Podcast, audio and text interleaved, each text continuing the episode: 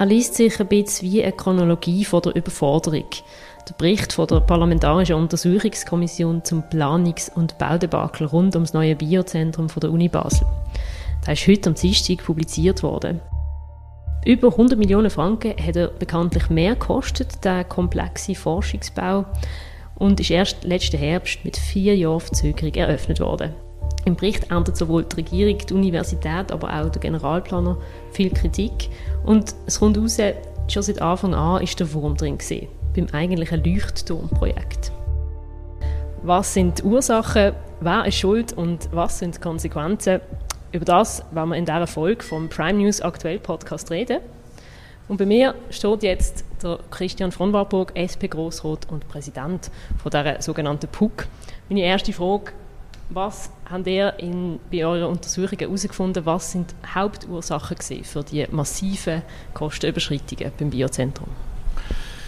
Also wir haben ein Fazit gezogen, das relativ kurz ist, wo wir feststellen, dass neben natürlich x zusätzlichen Ursachen wir doch gewisse Hauptursachen sehen, dass es, dass es zur Verzögerung ist und dass es teurer geworden ist. Und die sehen wir in einem Beginn, wo man bauherrenseitig, die beiden Kantone haben die Bauherrenrolle an sich gezogen, ähm, quasi zu wenig genau plant und überlegt hat, was man denn eigentlich überhaupt bestellen will bei denen, die das nachher bauen. Und ein Stück weit ist das verständlich, weil man bestellt ja quasi ein Forschungsgebäude für die Zukunft, also für die nächsten 50 Jahre, wo erst in sechs oder sieben Jahren fertig ist. Das ist ja nicht ein schnell, das haben wir nicht einfach schnell aufgezogen. Und das stellt natürlich, da ist uns durchaus bewusst, der Bauherr vor große Probleme, weil man muss man will eine gewisse Flexibilität, man hat die Universität, die sagt, wir möchten möglichst lang noch warten. Und dort hat man es wie verpasst, zu verhindern, mit zumindest einer so scharf wie möglich gemachten Bestellung, dass man in so, in so eine ungewollte, unplante, rollende Planung und Bautätigkeit hineinkommt. Ähm, Sie müssen sich vorstellen, es gibt, es gibt Möglichkeiten, wie man, so eine, wie man so eine Situation adressiert, indem man so einen Marschhalt einlegt und sagt, wir bauen jetzt mal bis dort an, bis zu diesen Labor zum Beispiel. Und dann müssen wir aber wissen, ist das ein Sicherheitslabor, ist das ein so ein Labor. Dann müssen wir auch wissen, wie genau müssen die Labor ausstaffiert sein. Sonst haben sie immer wieder die Handwerker, die sich gegenseitig wieder quasi einholen oder überholen. Das ist sicher ein Teil.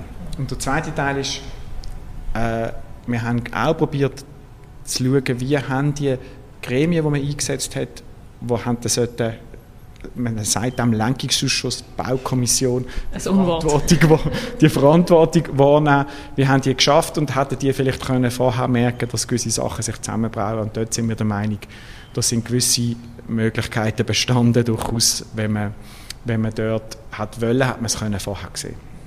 Die Kommission hat jetzt ja eben einen umfangreichen Bericht veröffentlicht und da geht eigentlich hervor, dass schon ganz am Anfang ähm, wirklich einiges vielleicht nicht so gut gelaufen ist, auch schon beim, beim Wettbewerb, den man gemacht hat für, die, für das Projekt. Was ist da konkret letzt gelaufen? Also man hat einen Wettbewerb ausgeschrieben, wo man sich getraut hat, auch unerfahrene Architekturteams zuzulassen. Das für einen sehr hochkomplexen Forschungsbau. Ja, kann man machen, ist jetzt aus unserer Sicht, wäre es vielleicht noch gescheit gewesen, man hat gesagt, wir machen eine Präqualifikation im Wettbewerb. Es werden nur Teams zugelassen, die schon mal so etwas Komplexes gebaut haben. Wir haben ja in der Kanton durchaus Laborbauten. Wir haben ja das sind wahrscheinlich Leute, die das schon mal gemacht haben. Oder Teams, die das schon mal gemacht haben. Das ist das eine. Und das andere ist, man hat, man hat eine Jury gehabt, damals, die so SIA-Vorgaben berücksichtigt hat. Also die ist eher ein bisschen... SIA? Ähm, schweizerische irgendwie Architekten, irgendeine eine Architektenrichtlinie, wo einfach wo berücksichtigt hat, so ein die Baufachtätigkeit, aber ein bisschen weniger berücksichtigt hat die Funktionalität. Das sind ja nicht die gleichen Leute. Oder? Also, wenn Sie, wenn, Sie, wenn Sie ein Biozentrum bauen, dann ist ja nicht so wahnsinnig wichtig, wie das aussieht, sondern wahnsinnig wichtig, dass das funktioniert als Gebäude. Und dort hatten wir uns gewünscht, dass man schon beim Wettbewerb die Funktionalität in den Vordergrund stellt und nicht, wie es aussieht. Und der Eindruck hat man dann halt ein bisschen, dass das Aussehen einfach ein eine große Rolle gespielt hat. Ich mache Ihnen ein banales Beispiel. In einem Dom können Sie zuoberst kein Lab, kein einziges Mikroskop brauchen, weil der wackelt ein bisschen. Und das sind Mikroskope, die, die sind auf einer Ebene, das ist nicht irgendwie wie in der Schule, wo sie irgendeine so ein bisschen äh, eine Zwiebelhaut anschauen. Klar gewinnt man mit der Höhe auch, auch Raum und so, aber man hat ja eigentlich einen grossen Perimeter gehabt.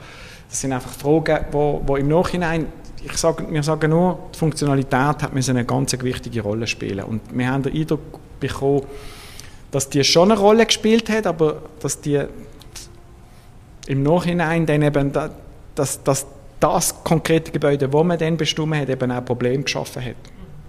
Ich, ich würde gerne auf die einzelnen Player ein bisschen eingehen. Wir haben einerseits die zwei Regierungen von Basel-Stadt und Basel-Land, wir haben auch die Universität ähm, und eben die, die Aufsichtsgremien, wo da verschiedene Mitglieder drin sind. Was hat denn jetzt die Regierung, oder was haben die Regierungen, was ist dort konkret schiefgelaufen oder was, was hat man dort nicht so gemacht, wie man es vielleicht hätte könnte?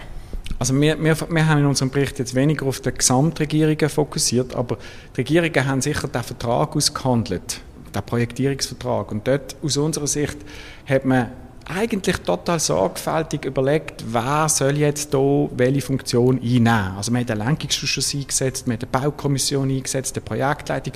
Durchaus nachvollziehbar und sorgfältig, aber man hat zu wenig bedenkt, dass man eigentlich einen Projektierungsvertrag mit der Uni abschließt, wo sie entbindet von jeder Verantwortung und gleichzeitig hat man sie wieder in die Verantwortung hineingenommen, indem sie in die, in den, doch in diesen Gremien vertreten sind.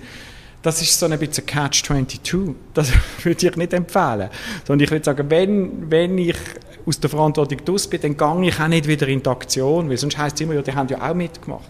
Und dort ist sicher so eine Weiche gestellt wo, ich, wo das hat einfach niemand so auf dem Radar gehabt, weil man so ein bisschen schön Wetterorganisation geplant hat. Oder wenn alles, wenn alles gut läuft, ist, das spielt das überhaupt keine Rolle. Aber wenn es Streit gibt, für wer, für wer votiert denn der, der Bildungsdirektor vom Kanton Basel-Land oder der Bildungsdirektorin, die gleichzeitig im Unirat ist, aber auch als Regierungsrat. Also Interessenskonflikt war das? Ja, das ist wie, das ist wie prognostizierte, schwierigste Interessenskonflikt, den sie dann in einer Personalunion haben, in, in den Personen, die beide Funktionen haben. Und das sind alles Sachen im Nachhinein, also das geht häufig gut, aber wenn es in einer Krise ist, für was entscheiden sie sich denn? Sind sie jetzt, sind sie jetzt im Team Uni?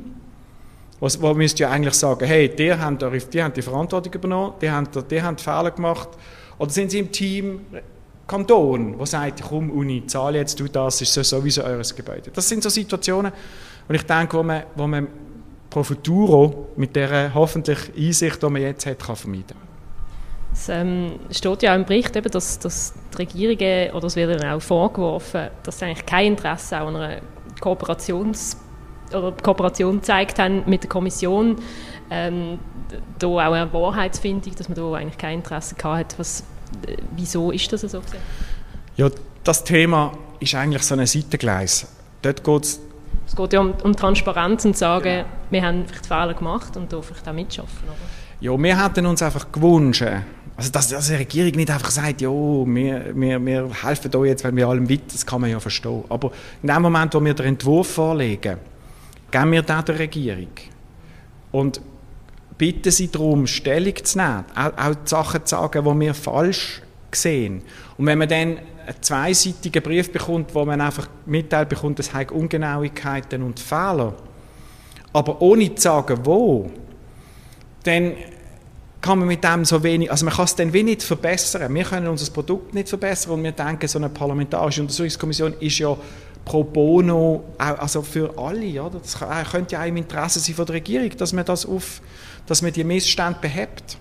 Und dort haben wir einfach so ein bisschen wenig Bereitschaft empfunden, dass sie dann auch jetzt keine Schlussstellungnahme eingereicht haben, oder dass sie gesagt haben, sie wollen erst Sie wollen erst Stellung nehmen im Parlament. Das dürfen sie zwar, das ist ein gutes Recht, aber für uns wäre es natürlich spannend gewesen, auch jetzt auch vor so einer Medienkonferenz zu wissen, wo steht eigentlich die Basler Regierung? Sind sie einverstanden mit dem Bericht? Sind sie nicht einverstanden? Finden sie, oder? Man, ist ja da auch ein bisschen bedürftig, oder? Man, man, man, man, man tut sich recht exponieren und das wäre uns angenehm gewesen. Wir hätten da ähm, quasi in diesem Päckchen jetzt auch schon die Stellungnahme von der Regierung. Das haben sie nicht wollen. Äh, ich weiß nicht genau wieso. Keine Ahnung. Da müssen Sie, müssen sie sie fragen. Was ist denn die Rolle von der Universität in dem Ganzen? Und jetzt auch eben im Bericht, was ist seitens der Auftraggeberin vielleicht nicht gut gelaufen? Ja, also aus unserer Sicht ist die, Uni, die Universität ja letztlich die, die, die das Gebäude noch besitzt, im Eigentum hat, klar im Baurecht, aber es ist ihr Gebäude. Und da, da geht ja so wie das Grundaktion von der Maximalverantwortung mit einher. Wenn sie zahlen, befehlen sie. Das war so ein bisschen unsere Vorstellung. Und wir haben damals das Gefühl, ja, ähm, die Uni hat zwar die Nutzerrolle wahrgenommen und hat dann immer wieder gesagt, wir brauchen aber noch das und wir brauchen noch das.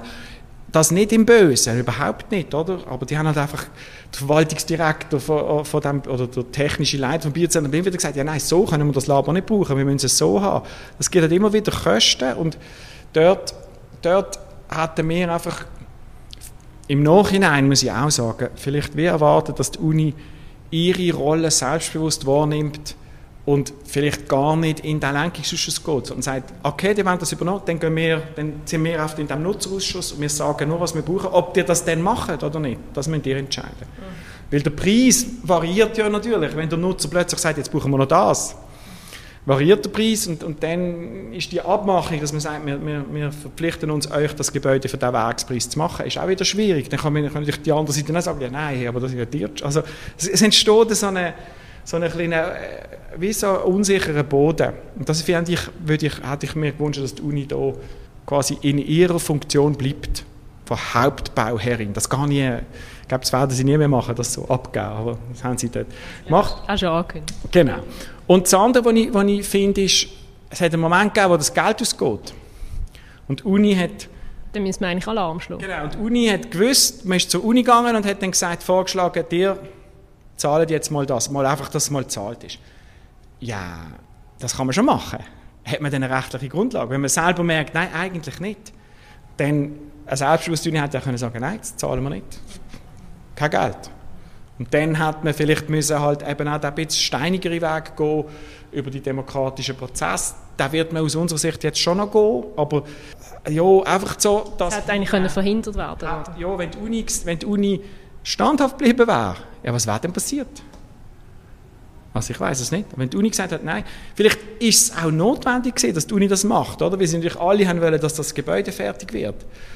Aber die Uni hat auch von Anfang an sagen, hey, passet auf, die sind ja eben auch in diesem Lenkungsausschuss gesehen. Passet auf, das Geld wird uns ausgehen Ende Jahr. Also man hat das am Anfang Jahres gemerkt. Nein, wir können als Uni sagen, hey, einfach, dass ihr das wisst, dann müsst ihr nicht zu unserer Kasse kommen.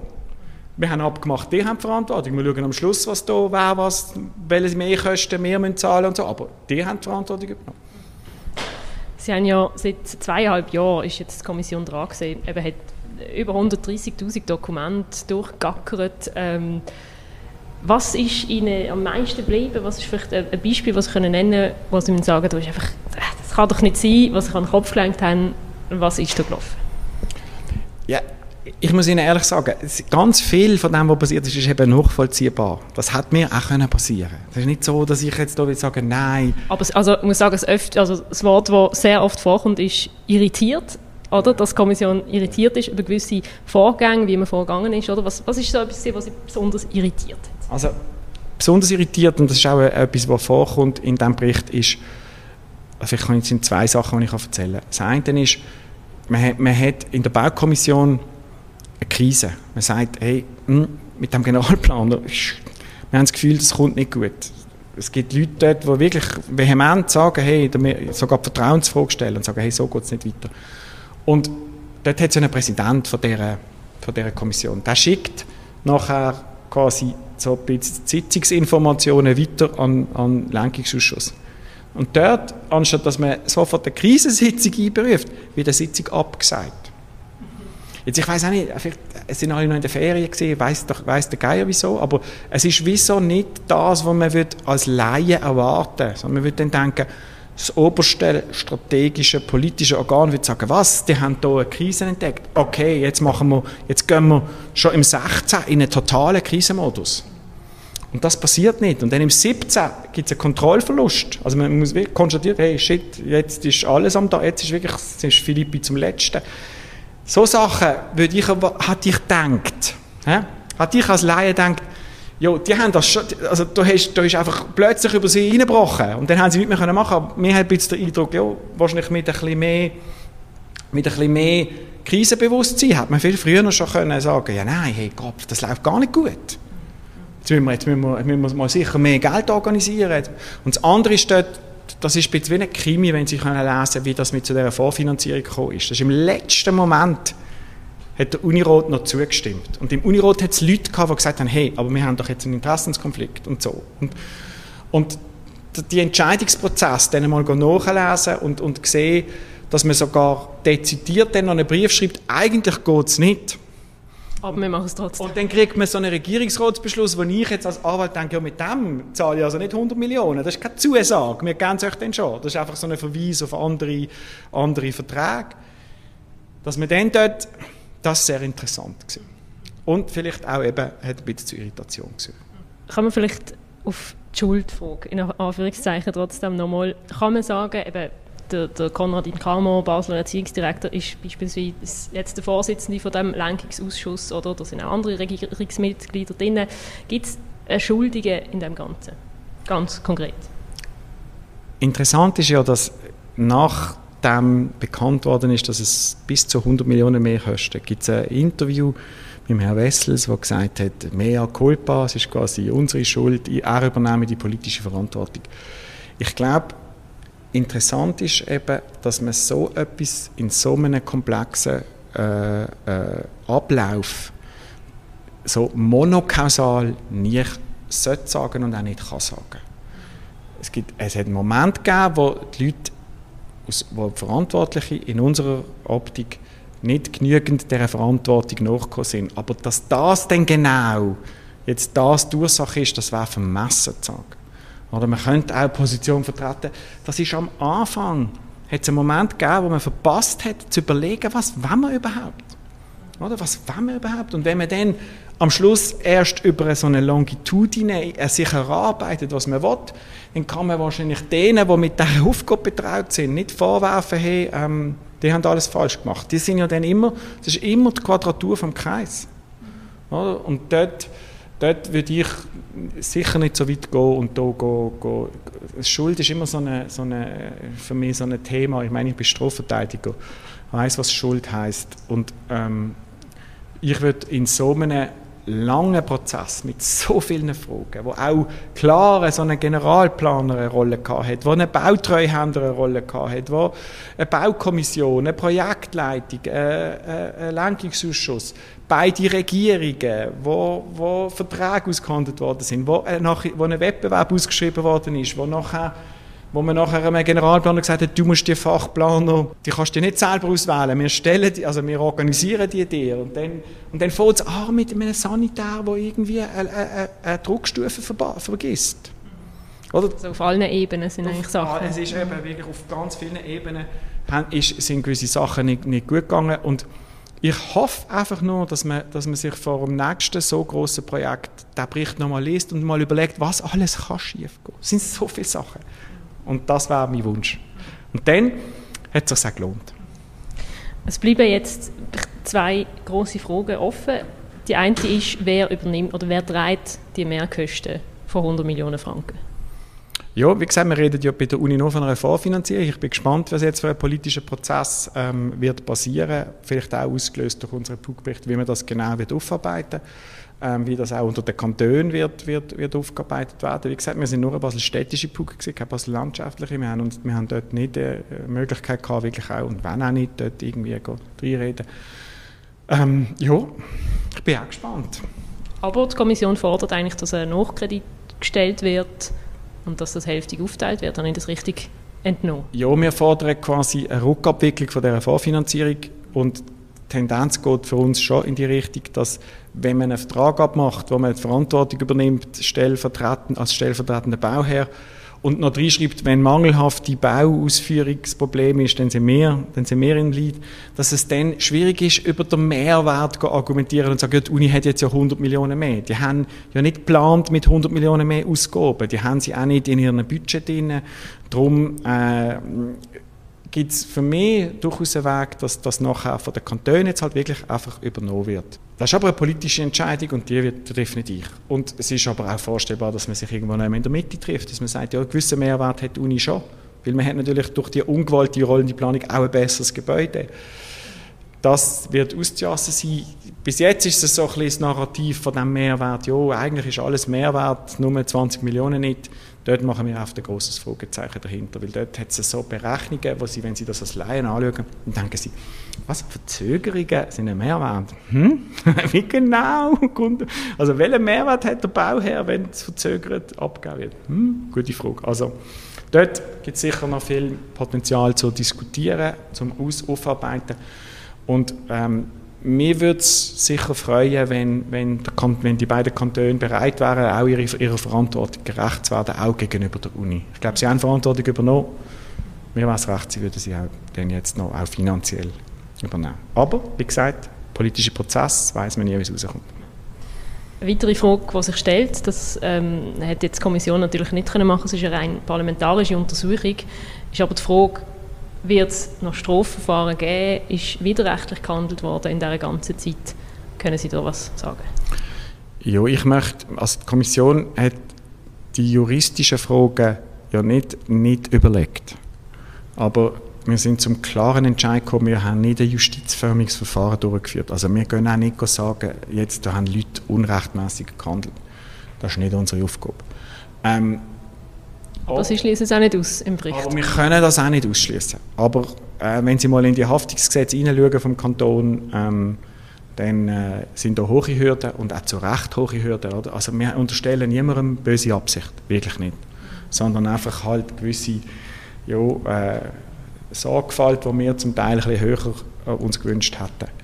Aber das ist auch, und das muss man immer berücksichtigen, und ich mache viel Strafrecht und ich habe viel Fahrlässigkeitsdelikt, die ich muss verteidigen und dort argumentiere ich immer mit dem sogenannten Hindsight Bias. Also im Nachhinein ist man immer gescheiter, man weiß immer mehr und man muss aufpassen, dass man nicht dass man nicht stark quasi, klar kann man sagen, da ist jetzt nicht sorgfältig geschafft worden, aber aus der Ex-Ante-Sicht ist das je nachdem durchaus eben genug, trotzdem genug sorgfältig gewesen.